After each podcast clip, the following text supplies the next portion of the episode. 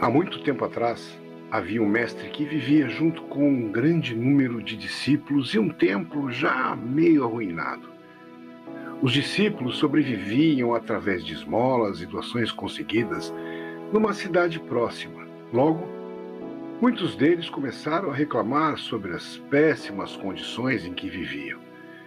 Em resposta, o velho mestre disse um dia: Nós devemos sim reformar as paredes do templo Porém, nós somente nos ocupamos estudando e meditando, e não há tempo para que possamos trabalhar e arrecadar o dinheiro que precisamos. Assim, eu pensei numa solução bem simples.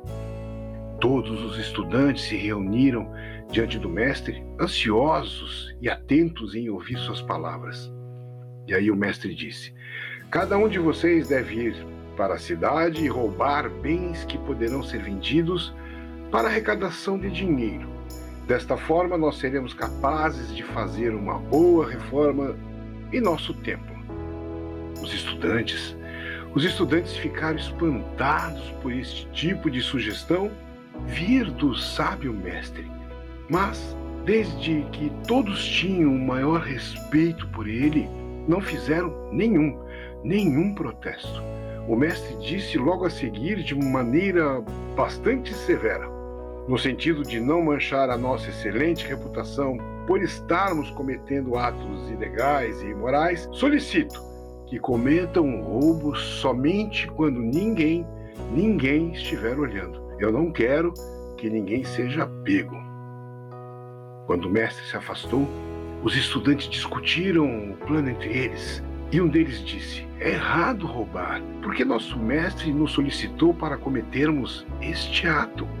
E aí o outro respondeu em seguida: Isso permitirá que possamos reformar o nosso templo, na qual é uma boa causa.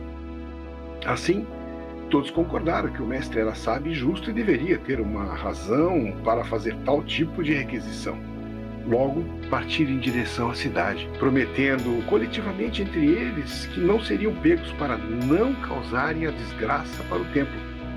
Sejam cuidadosos e não deixe que ninguém os veja roubando, incentivavam uns aos outros.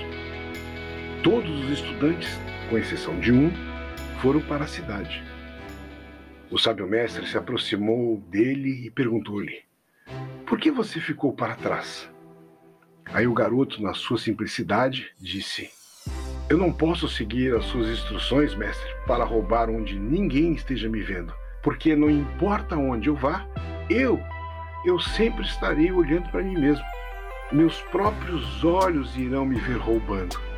O sábio mestre, com um grande sorriso no rosto, abraçou o garoto de alegria e disse: Eu somente estava testando a integridade dos meus estudantes e você foi o único que passou no teste. E claro, após muitos anos, o garoto se tornou um grande mestre. Valores, nossos valores. Quais são os seus valores?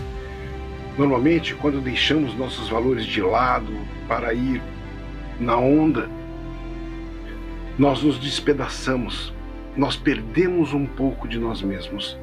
Por isso é importante, na minha opinião, termos sim a consciência dos nossos valores e fazer com que esses valores possam reger as nossas vidas, porque os valores são princípios éticos e são eles que guiam as nossas relações internas e externas.